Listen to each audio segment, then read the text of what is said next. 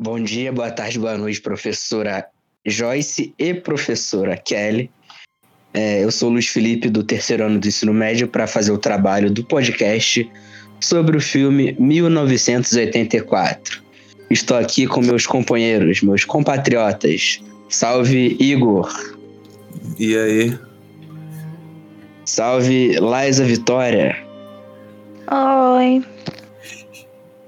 Salve, Lucas barra Job barra LZ. Caraca, cara, o Job ferra tudo, impressionante. Impressionante. Tá mutado. Esse mutou. Tá, ele tá por aí. Salve. Gustavo. Família, boa tarde. Ih, boa tarde não, boa noite. Salve, Ué, Breno. não fala, agro- não? agropecuárias. Salve, salve, professor. Dá o teu oi agora, Lucas. Porra. Ixi, ninguém foi Eu mal. falei oi, cara. Eu falei oi. Eu falei isso. Ah, tamo falou, junto, mas tava mutado o bagulho. Tamo Tu se junto, mutou, moleque. Bom, aqui é... o É. Lucas Silva de Souza, tem dois Lucas, toma cuidado aí, entendeu? Na hora de dar o ponto. Vai. É, então, vamos começar aqui falando o que cada um achou do livro, tá ligado? Porque é, é isso que vocês querem, né? Que a gente dê nosso ponto de vista e demonstre senso crítico de acordo com os critérios aí de vocês. Eu vou estar começando a falar um pouco sobre o que eu achei, porque o livro ele começa muito com uma. Começa bem chatinho, na verdade, vai se desenrolando com o passar do tempo. E com o passar do tempo, você vê que aquela situação ela é bastante tensa, porque as pessoas vivem num mundo totalmente distópico, um mundo totalmente destruído, um mundo que você não tem liberdade, não tem privacidade, não tem livre-arbítrio. O livre-arbítrio foi tirado da população. E essa é a introdução, tá ligado? Alguém quer falar alguma coisa? Não. Concordo plenamente com tudo que você disse. Eu também. Também. Bom, eu- eu queria dar minha opinião, né? Falar um pouquinho Ah, sobre vai, o. vai falar aqui, daqui a pouco Falar vou um falar pouquinho aqui. sobre o livro também. É, fala aí, fala aí. Pelo que eu conversei com, a- com, com meus colegas, né, de turma, eles falaram que o livro também é uma leitura muito cansativa, muito pesada, mas que tem um, um tem um enredo bom, entende? Ele tenta mostrar a você uma perspectiva diferente daquilo que você está acostumado, entende? Um, um novo futuro, uma distopia, uma palavra que a gente vai deve usar muito nesse podcast, entendeu? E bom, é isso que eu acho sobre o livro, entende? Que é, um, é uma distopia totalmente. É, como é que eu posso dizer? Distópica. Distópica. Uma distopia Ó. distópica. Ó. Redundante. Ó. Isso daí só, só os poucos sabem. E, pô, mano. É isso, entende? Ah, eu vou falar um pouco então do que eu, do que eu achei. Tá, o- tá, o áudio tá legalzinho? Tá É. vendo? ah, tá show Tá. da bola. Ah, Então, beleza. É, só pra comentar um pouco do livro também, né? Eu, eu li ah, as primeiras páginas do livro, né? Assisti os comentários também. É, se passa bem cansativa também, fiquei bem. bem sabe.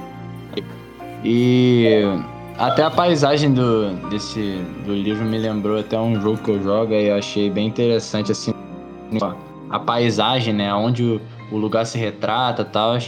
E eu achei bem, eu achei bem interessante a, a proposta do livro. Achei também interessante o momento que se passa, né? O, toda a situação ali, a- as pessoas ali retratadas, né? Você acaba vendo até que acontece hoje em dia, é que obviamente acon- coisas que acontecem no passado também acontecem, né? É, movimentos sociais, dentre outras coisas assim. Mas é bem interessante, eu gostei bastante, eu gostei do livro em si. Não li ele todo, obviamente, que é muito grande e é um pouco chato. Mas é, pretendo aí no longo da, da minha vida, que eu, não, que eu espero que não seja da curta. vida? É, ao longo da minha vida aí, que eu espero que não seja curta, que eu possa ler o livro. Em 70 Enfim, anos eu termino, professora. Valeu, tamo junto. Mas é isso aí. É, caso vocês estejam se perguntando, ah, mas que livro é esse? Sobre o que se fala o livro? Vocês não estão falando do que, que- do que se fala o livro. O livro é basicamente uma sociedade onde o governo ele conseguiu ter total controle sobre as ações e sobre a privacidade das pessoas, instalando câmeras.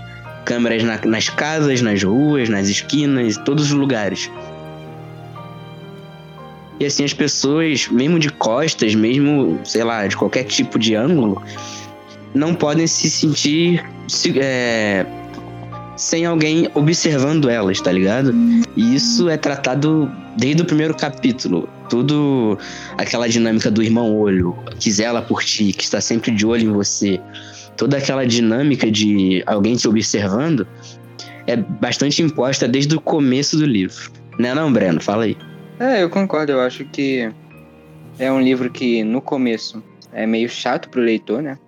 Começa meio ruim, mas depois vai se desenrolando ao longo do, do livro, tu vai criando mais interesse. Tem algumas palavras muito, muito complexas, por não, acho que é por não ser um livro brasileiro, né? Acho que teve algumas palavras complexas que isso fica um pouco chato também, ajuda o livro a ficar chato pra quem tá lendo. Mas é isso aí, ao longo do, do livro, pra quem tem interesse em história, o livro é, é um livro bom. Eu Tipo, tenho, eu tenho algo a dizer. Pode falar, pode E dizer. ela, cortaram a Liza, mané. Não, pode falar, pode A falar. Liza fala Já falei. mim. Ah, tá. Então. É, Continua, Igor. Tá. Fala, Liza. Não, deixa o Igor falar, depois eu falo. Ah, tá. Vai, Hugo, vai. O- A dinâmica do, do irmão olho eu achei interessante, porque o governo, ele, ele ficou tão invasivo na- nas pessoas que não tem nem tipo um presidente, um símbolo do governo. É o irmão olho, que é o, o governo como um todo. Não tem ninguém. Pode ser tipo várias pessoas olhando várias câmeras com vários monitores monitorando todo mundo. E eu achei essa ideia interessante. Também lembra um jogo aí recente, que é o Watch Dogs, que tipo um- uma empresa para tentar acabar com a criminalidade e, e tal, aqueles papinhos, é, ela e, e começa a fiscalizar todas as pessoas, e não vê computador, celular, tudo, e sabem tudo que as pessoas fazem, mas só que na verdade não estão protegendo elas de nada e só estão prendendo elas num- numa ditadura e num governo totalmente autoritário. Pode falar. Liza. Sim, sim, agora é minha vez. Tipo, o Breno tinha falado sobre as palavras complexas. É, tipo, nesse livro realmente tem algumas palavras que são muito complicadas, né? Principalmente por ele ser um livro de um século diferente do nosso, onde as palavras eram, tipo, totalmente diferentes, né? O modo de falar era diferente, não por ser escrito de uma língua diferente, mas até mesmo a tradução é difícil de, de ser compreendida.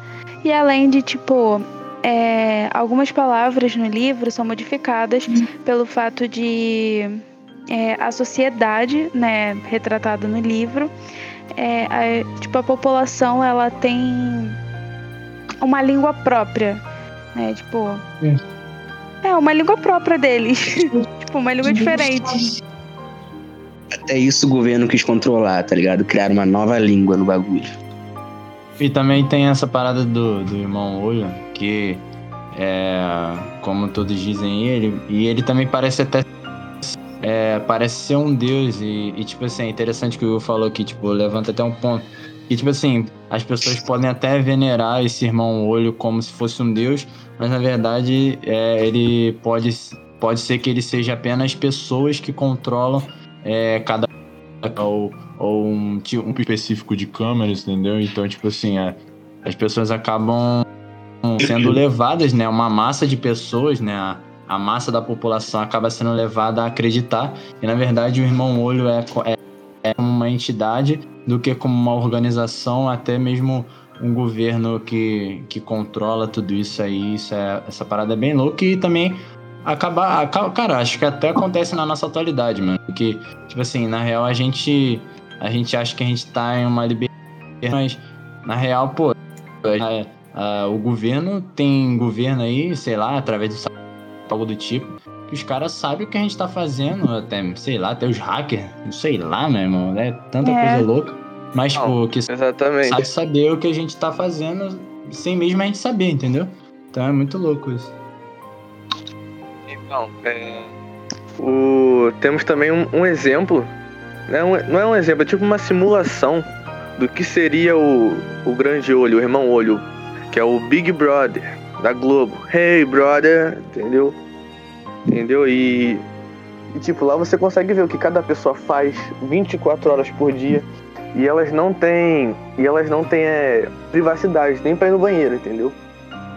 Então acho que é, é meio que uma simulação é, mostrando para as pessoas como seria se você, puder, você pudesse ver tudo, entendeu? Contro- não controlar tudo, mas ver tudo pelo menos.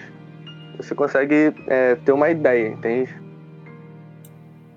Ó, Sim, e, e atualmente as coisas estão ficando bem nesse pé, tá ligado? Não só o governo, que vê a gente sempre, mas nas redes sociais também.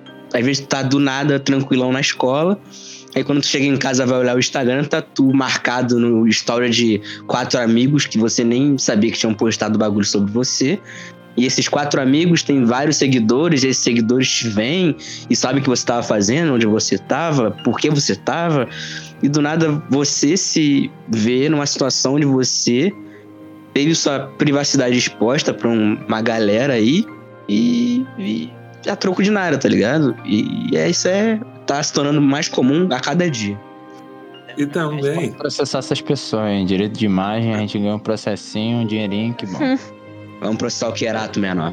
olha só, e também Que tem. horror! Ué, Tem qual o nomes, nome por dele? favor. Tem nomes. Ah, E também tem o detalhe que, tipo, as pessoas, elas estão. Elas esquecem que qualquer pessoa pode estar vendo até desconhecidos, que elas se expõem de uma forma que, tipo, até uma pessoa que não conhece quem que tá ali na rede social e pá, começou a seguir por acaso e tal. Tem pessoas que se expõem tanto que tu pode saber os gostos dela, o que, que ela gosta de assistir, de ver, de fazer nas horas livres. Ela se expõe completamente. É como se ela vivesse explanando ela mesma. Sim. As pessoas se explanam. Diferente do livro, que é o outro que explana. A Lais explana todo mundo. Falo mesmo. Ah, sai é. pra lá. Correto. Sabe o que a gente pode falar também? É sobre o. Sobre na, na época de Hitler, tá ligado? Que as Exatamente. crianças, as crianças aprendiam na escola que aquilo, entende? Só batia na mesma tecla, não sei o que, não sei o que, não sei o que. Aí chegava em casa, via o, os pais tendo um- al- algum comportamento diferente, entendeu? Do que, do que elas aprendiam. Elas aprendiam o quê? Denunciar. Denunciava o governo, ia preso, É, campo de E isso é concentração. retratado no livro, rapaz. Exatamente. Tipo, no, no governo de Hitler e tal, tinha, tipo, até livros que falavam que judeus eram monstros e tal. Então, tipo assim, eles achavam que os judeus eram monstros. E na escola eles eram ensinados dessa maneira, de que eles eram vermes e tal. Se eles vissem alguém apoiando, eles apontavam o dedo, até porque criança é, tipo, É, tipo assim, o. É, deu um problema no gravador e a gente perdeu tipo uns 30 segundos de conversa. Então, ignorem o corte abrupto.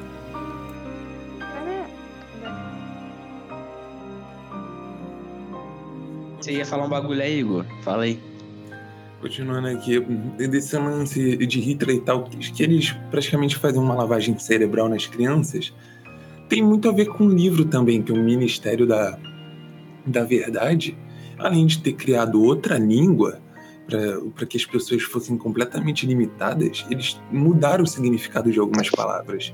Tanto que tem aqueles três lemas: guerra e paz, liberdade e escravidão, ignorância e força. Eles ensinam completamente errado para não ouvir qualquer forma de resistência.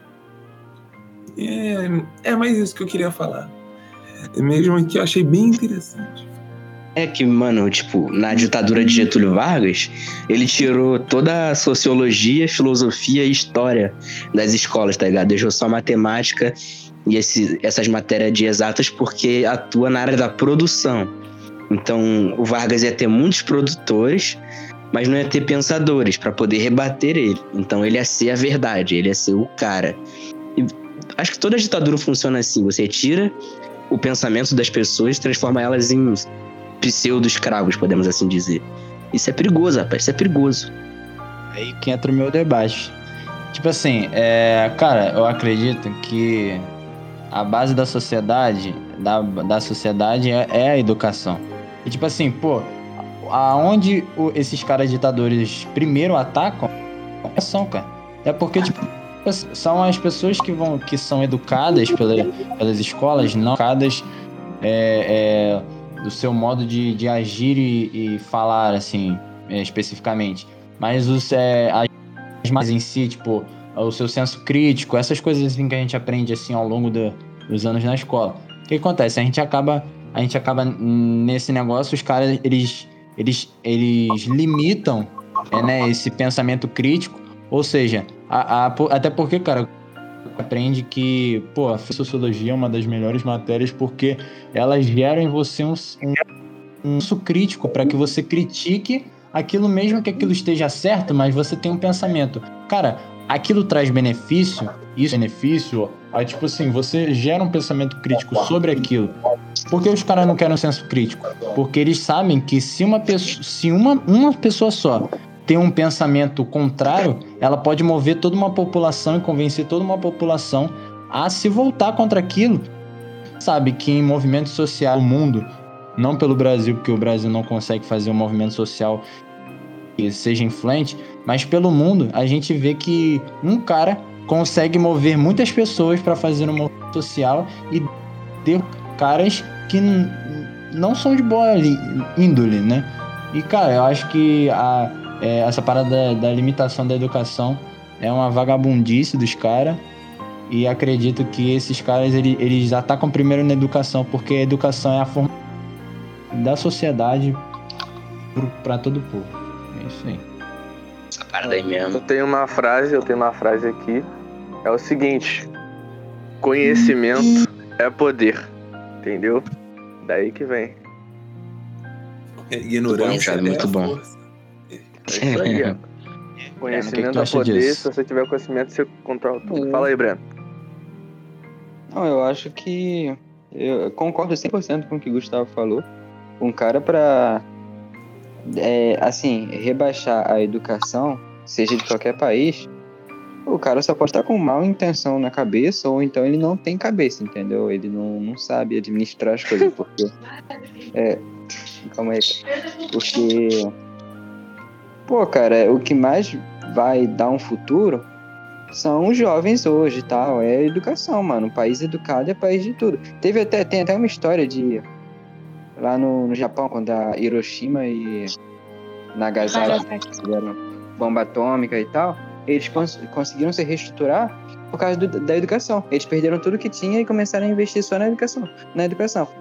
E deu certo. Hoje o Japão é o país que é. Senão hoje nem, nem teria o Japão, entendeu? Então eu concordo com o que o Gustavo disse. A educação é a principal coisa do país, entendeu? E precisa ser vista com bons olhos. Agora, dando um, um avanço na nossa história aqui do livro, é, o nosso personagem principal, Winston, Winston, foi inspirado. Isso, o Smith foi inspirado no Winston Churchill, primeiro-ministro, primeiro-ministro da Inglaterra no período da Segunda Guerra Mundial, que ajudou a Inglaterra a vencer a Alemanha nazista e a Itália é, de Mussolini. E esse livro foi escrito pelo George Orwell no período da guerra- Segunda Guerra Mundial. Então tudo, a- tudo está conectado, está tudo conectado. Período final também, né? Que ele viu toda É, essa guerra e 44 ele já. É, e ele já imagina, caraca, mano, como é que vai ficar a partir dessa guerra? Porque, tipo assim, pra ele, ele é, naquele, naquele momento, tudo mudaria. E, tipo, nesse, nessa situação do livro, o personagem principal, ele trabalhava em um dos ministérios do governo, que se não me engano era o da verdade, Loucura. é, o da fartura, do amor e o outro lá que eu esqueci. Se alguém puder me lembrar, fala aí. Era o. O. Pu, pujança, pujança. Não, esse é o da fartura. Ah, tá. É o. Verdade. Da, é o verdade, paz, amor e pujança. Isso. E o Smith trabalhava no da verdade. O da verdade servia para manipular toda a história a favor do partido do irmão Olho, para que ele pudesse ser tratado mais ainda como um deus. O pessoal ia ler o livro de história e ia ver, ah, ele fez tudo que de bom, sendo que na verdade foi tudo manipulado pelo ministério. Só que tudo isso no livro acaba mudando, tá ligado? Porque o personagem principal conhece uma garota. Uma garota não, uma mulher. E essa mulher muda toda a perspectiva que ele tinha sobre o irmão Olho. E é isso aí. Loucura. Quem que era essa mulher? Qual era o nome dela? A Júlia? Qual? É isso. Júlia, era Júlia. Ah, Júlia! Uma Coincidência. Júlia pode Agora mudar o fala- coração de um homem. Pode mudar. agora, já que a gente tá entrando nessa parte mais sentimental, pá, eu gostaria de falar sobre qual? o Cara, qual o Sobre sentimento, sentimento. que tem nisso? amor, cara. Qual é o sentimento? Tá, cara, tá, vai, continua. Fala eu quero dizer que, vamos lá, é, o sentimento, ele é uma, como é que eu posso dizer? Já é um, um gatilho pra liberdade, tá ligado? Porque Tá. Ou para o aprisionamento. Novo, jovem. é um gatilho para, para a liberdade ou para o, o aprisionamento também. É, dependendo da situação que você vive. E é o seguinte, É. vamos lá, é, quando você tem o, um, filme, um filme de robô, por exemplo, que o robô vai dominar o mundo. Falando mais uma vez aqui, é, ele, ele, ele simula um, um sentimento, entendeu? Ah, que, que ele acha que é um sentimento real mesmo, mas não é, entende? E isso dá a ele a capacidade de se, de, de se libertar, entende? Se libertar do seu, o, o seu, seu organismo, digamos assim, agora é livre. Na real, cara, nada de, do robô é até muito louco que eu acabei de pensar agora, porque, tipo assim, na real não é um sentimento dele. Acho que pela convivência humanos, por exemplo, tipo, é, num futuro bem distante, as pessoas planejam fazer com que os robôs sejam. é, como é que fala? É, servos, né? Vamos dizer, Androides. escra- escravos robóticos, vamos dizer assim. O, o ser humano tem com escravo, meu irmão. Não sei isso. Que não é possível. Quer fazer todo mundo de escravo. Agora Isso é aí é preguiça, rapaz. É. O ser humano é preguiçoso. Daqui a pouco vai estar todo mundo gordo, imenso, obeso, né? Isso aí é o Wally. É, mas tremendo bagulho disso. Mas enfim. é, isso, isso gera neles um sentimento. Mas aí você para pra pensar, na real, é, esse sentimento na verdade não é deles. Imagina, você é um robô e você tá ali convivendo com um ser humano. Você convive com aquele você acaba é, é, processando aqueles sentimentos, vamos dizer, dentro de você. Tipo assim, aqueles, aqueles sentimentos, é, sei lá, não são dele, mas sim do próprio ser humano. Porque ele, ele, ele acaba vendo a rotina, vendo tipo, a situação ali, e o robô em si, não, não, não- ele não tem uma liberdade, mas é um sentimento que, é, que na verdade é da outra pessoa, ele não sente, tá ligado? Mas ele processa aquilo e eu, não- cara, eu não, não sei, mano, minha cabeça, mas não sei se isso tá certo. Eu devo estar Tipo, maluco, mano. A, a muito máquina simula aquilo, entende? A máquina é uma É, simulação. simula, isso, é é uma tô- simulação de é- um sentimento, não é um sentimento verdadeiro. Isso. É, mas esse negócio do sentimento também pode ser tipo que uma faca de dois gumes, tá ligado? Do mesmo jeito que o robô ele pode a- acabar ajudando a humanidade, se ele simular esse sentimento, o ser humano pode acabar perdendo a batalha, entre aspas assim, por causa dos sentimentos, porque muitos acham, muitos dizem, tá ligado? Muitos pensam que a maior fraqueza do ser humano são os seus sentimentos, e por conta dele ter isso e o robô não, o robô acaba se tornando mais forte. Mas a contraponto disso, o robô, quando possui sentimentos, se torna algo- mais forte também. Ou seja, é uma faca de dois gumes, tá ligado?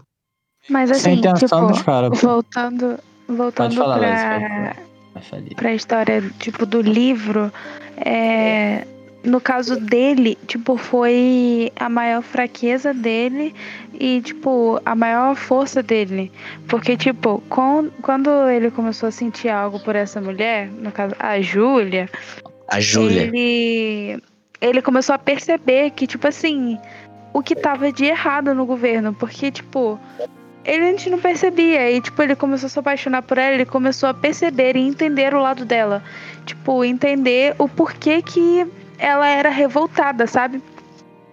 E, tipo, isso ajudou ele, de alguma forma, a entender que aquele governo era injusto e era opressor, vamos dizer assim. É... Mas, por outro lado, também prejudicou ele, né? Porque. Enfim, a gente conhece a história, ele, tipo, sofreu muito, tipo, torturas, essas coisas. Então, tipo, por um lado foi bom e outro ruim. Tipo, e nessa parada, é. Tipo, você imagina que. Ele sofreu tudo isso, né? Tipo, teve todo esse momento. E, cara, é a questão do, do sentimento dele, né? Isso, isso. Isso gerou nele uma parada muito louca. Porque ele chegou lá e as pessoas. Ele, ele acostumou com a, a situação, saca? Tipo, as pessoas meio que.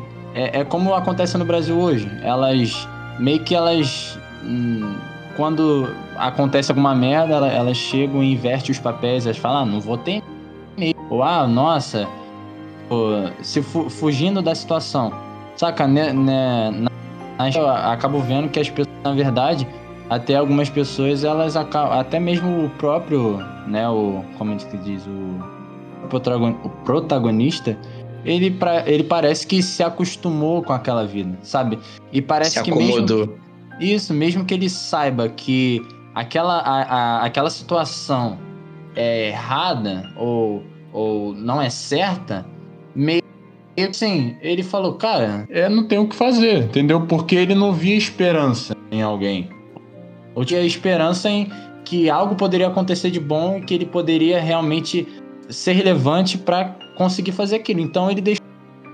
Mas aí acredito que quando ele viu essa mulher e, viu a influência, viu que ela tinha um grande poder em, suas mãos e, se acabou se apaixonando por ela, e viu uma esperança, acredito, uma esperança nela e falou: Caraca, pô, vai acontecer alguma coisa de bom.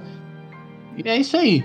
Mas aí, já freando. E obviamente esse sentimento por ela gerou torturas, né? E, e, situações, até porque você ser contra um governo ditador, meu irmão, não é fácil. Não é fácil. A gente não sabe o que é, mas provavelmente não é fácil. Então, tipo assim, é uma parada bem louca.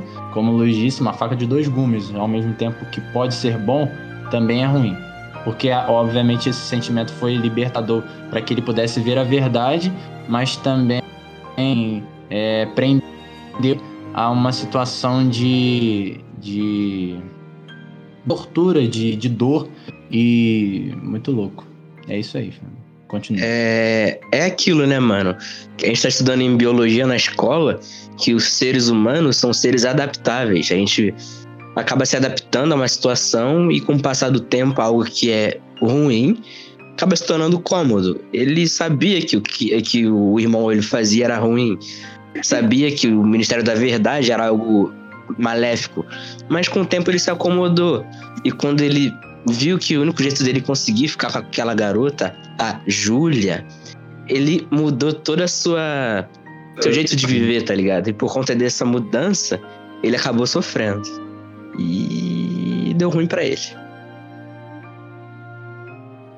Sim, esse livro ele traz pra gente várias várias visões diferentes, entendeu? Sobre, sobre a vida, cara. Mudança é, nem sempre vai ser boa, nem sempre vai ser ruim, é, mas às vezes é importante, entendeu? Para você não sair da, do, da sua zona de conforto, entendeu? De repente ele não faz o que ele fez, entende? Ele nunca saberia o que, que, que é uma, uma situação, como é que eu posso dizer? Uma situação é abusiva, entendeu? Ditatorial. Acho que também serve para entender que não é só porque é o governo que significa que ele está fazendo certo, mas que se a população não tiver, não tomar uma posição, é, vai continuar tudo do mesmo jeito, como aconteceu no livro, né? Ninguém tomou posição de nada e aí tudo continuou do mesmo jeito. tipo, se uma pessoa tentar fazer alguma coisa de diferente, não vai adiantar em nada. Só vai piorar para a própria pessoa. Por isso a gente precisa de, tipo, ajuda coletiva. Mas se ninguém se interessar, nada muda. Exatamente. Exatamente. Por isso que? Deus nos criou como seres racionais. Às vezes tem uns que destoam, mas nós somos racionais, olha só. Temos que. que é.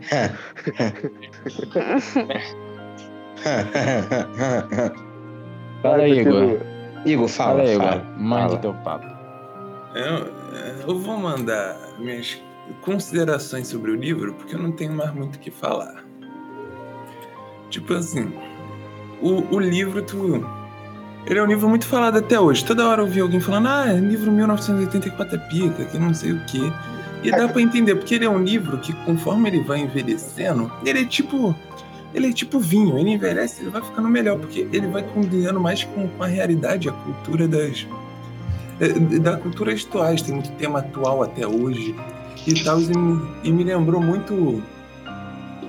Me lembrou muito aquele jogo lá, todo estourado Metal Gear, que, que no Metal Gear ele é um jogo que fala sobre as guerras e as armas. E, e não era um tema que era muito explorado e muito falado na, na época que o jogo saiu, até que começou a ter 11 de setembro, vários atentados terroristas e, e maior acesso a armas. Aí a história do jogo foi ficando mais rica, porque ela envelheceu com, com o tempo, ela já falava de assuntos atuais antes de serem atuais. Então eu acho que ele, que ele é um livro bem, bem completo, bem reflexivo, e, e tudo dá para ter vários pensamentos. O, seja os três lemas ou o tema em geral do livro, tudo você pode tirar uma linha de raciocínio, uma filosofia que, que, vá, que destoa, que vá para diferentes tópicos. É só isso que eu tenho. Eu quero falar uma coisa aqui, que como o Igor falou, o livro ele envelhece, vai ficando cada vez melhor, assim como o Fred no Fluminense. Cada ano que passa, ele vai ficando melhor ainda. Tenho certeza. Daqui a pouco vai estar com seus 54 anos, vai ser melhor do mundo com 72. É o presidente Vou à do. Fluminense. É isso aí. Vamos que vamos. Calma aí, cara. Não quer falar de Fred agora, não. Esquece futebol. Então, Tá bom. Igor, fala da. Igor, fala da capa aí. É, tu Ah, falou é da uma capa. visão muito louca. Pode falar, Igor. Mande aí seu papo. É o A finalizador. capa. Isso. Gustavo, tu não queria falar alguma coisa? Fale até eu achar a foto da capa. Vai, vai falando aí. Já falei, pô. Já falei. Tu já falou? Eu quero falar então outra alguém coisa olha aqui. aí até eu achar a foto da capa. Eu, eu tenho que, eu tenho que falar. É, esse trabalho aqui só está sendo feito graças à nossa saudosa professora Alice. E esse trabalho é por ela. Ela deu a ideia, ela deu o tema do livro. Foi ela, entendeu? Então, saudade professora e a gente se vê no céu, tá ligado? Te espero, isso aí. espero te vejo lá, te vejo lá. É isso Até aí. logo. É, professora, te amamos e desejamos ter um encontro não tão breve assim, porque a gente não quer morrer tão cedo, né? Queremos ser relevantes. Mas Ah, eu não é quero.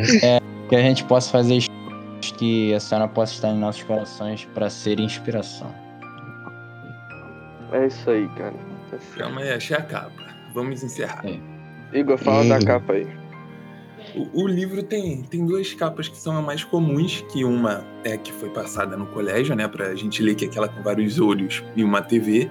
E tem uma outra mais antiga, que tem umas estrelinhas, tem umas molduras assim, meio como que fosse um, um panfleto, que, que é bem interessante, que, que essa primeira capa mostra o, o irmão olho como que ele fosse tipo uma entidade, uma idolatria, algo que a gente puxou lá no início. E, a, e essa outra capa, que é de 1984 escrito em rosa, é, é legal que cada cor condiz com algo do livro. O, o verde, tipo, para quem estuda teoria de cores e pá, o verde pode significar ou natureza ou liberdade. E mostra a falta de liberdade que as pessoas têm. Tanto por causa daquele lema que, que a liberdade é, é a escravidão. E, e tu pode ver que o verde tá meio apagado por, por umas manchas pretas. Que condiz que ele não tem total liberdade. Enquanto o irmão olho é tudo um preto e branco, porque ele é neutro, e você não sabe o que, que ele é, você não sabe o que, que ele é. E, e é bem interessante ver que tudo no livro tá refletido na capa. Então, às vezes, você pode jogar capa- o, o livro pela capa, tu pode. É só isso que eu queria falar. Só se você saber a teoria das cores. Ou não. Que medo do Igor. Que é lindo essa reflexivo. Aí, professora, Ah. anota essa aí. Aqui das cores. Ó, ponto extra, hein, professor? Ó, ó. Aqui, ó. Visão reflexiva. Ninguém fez isso, hein, professora? Duvido. Eu Essa só- foi braba. Eu só não vou ensinar a teoria das cores porque aí é, com, é biologia, aí tu pergunta pro Diego. Mas vem por causa do cérebro humano. É uma. É algo socialmente criado entre as áreas. É, considerações finais agora, que cada um tem a falar aí, pra acabar logo de vez com, com o trabalho. Alguém? Começa Alguém, o Breno aí.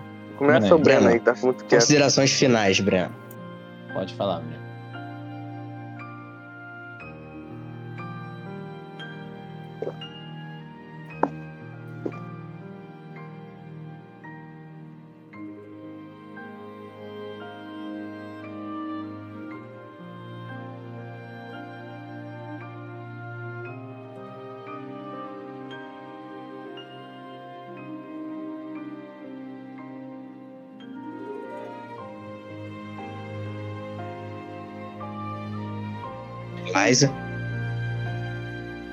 Pra falar o que mesmo que eu esqueci? considerações Eu finais. eu. É, a Ah, minha tá. parte que eu vou falar aqui é, é, condi- é. Como é que eu posso dizer? Ela coincide com a do Breno, entende? É o seguinte. É, o- é impressionante a, a visualização do,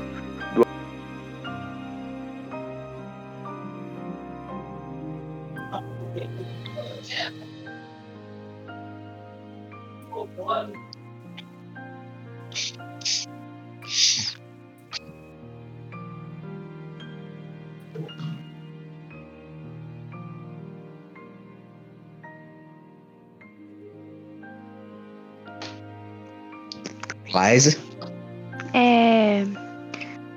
Bom, eu acho que o livro serve de grande reflexão para nossa vida, porque a gente tem que pensar muito no que nós estamos fazendo da vida e como a gente está atuando na sociedade. Se a gente está parado, deixando a vida nos levar. É... vida leva eu. Ou se a gente tá, tipo, fazendo al- alguma coisa pra mudar é, esse nosso país, esse nosso mundo. É isso. Ah, deixa eu falar aqui minhas considerações finais. É, esse livro ele me, fal- me tocou bastante num ponto que é tipo a gente nunca deve parar de lutar, nunca se entregar, tá ligado?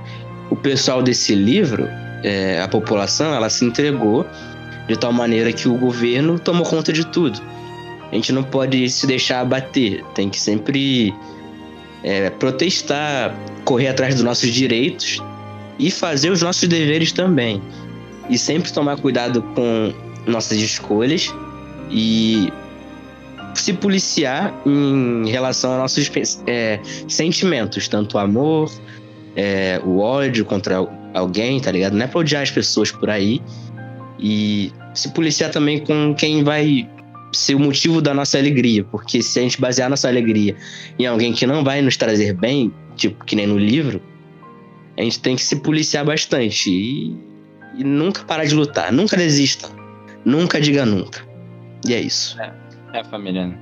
Eu vejo que esse negócio de pessoalzinho não tá te dando atenção, não dá atenção também não, vaza. Eu sou exemplo disso. Sim. Sai fora.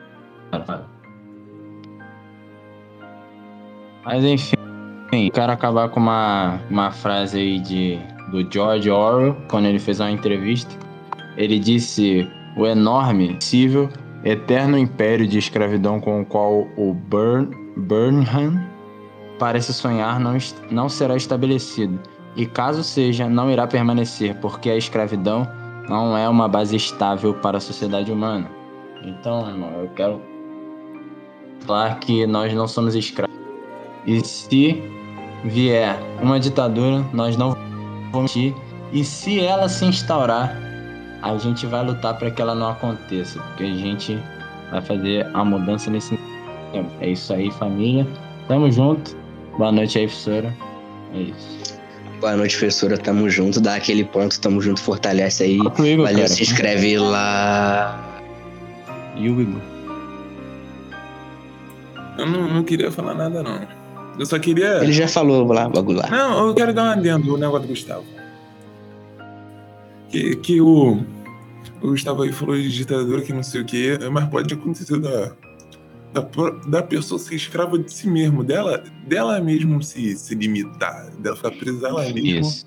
E Verdade, o livro concordo. também reflete um pouco disso. Ah, agora onde? Você tem que ler o livro, não é problema meu.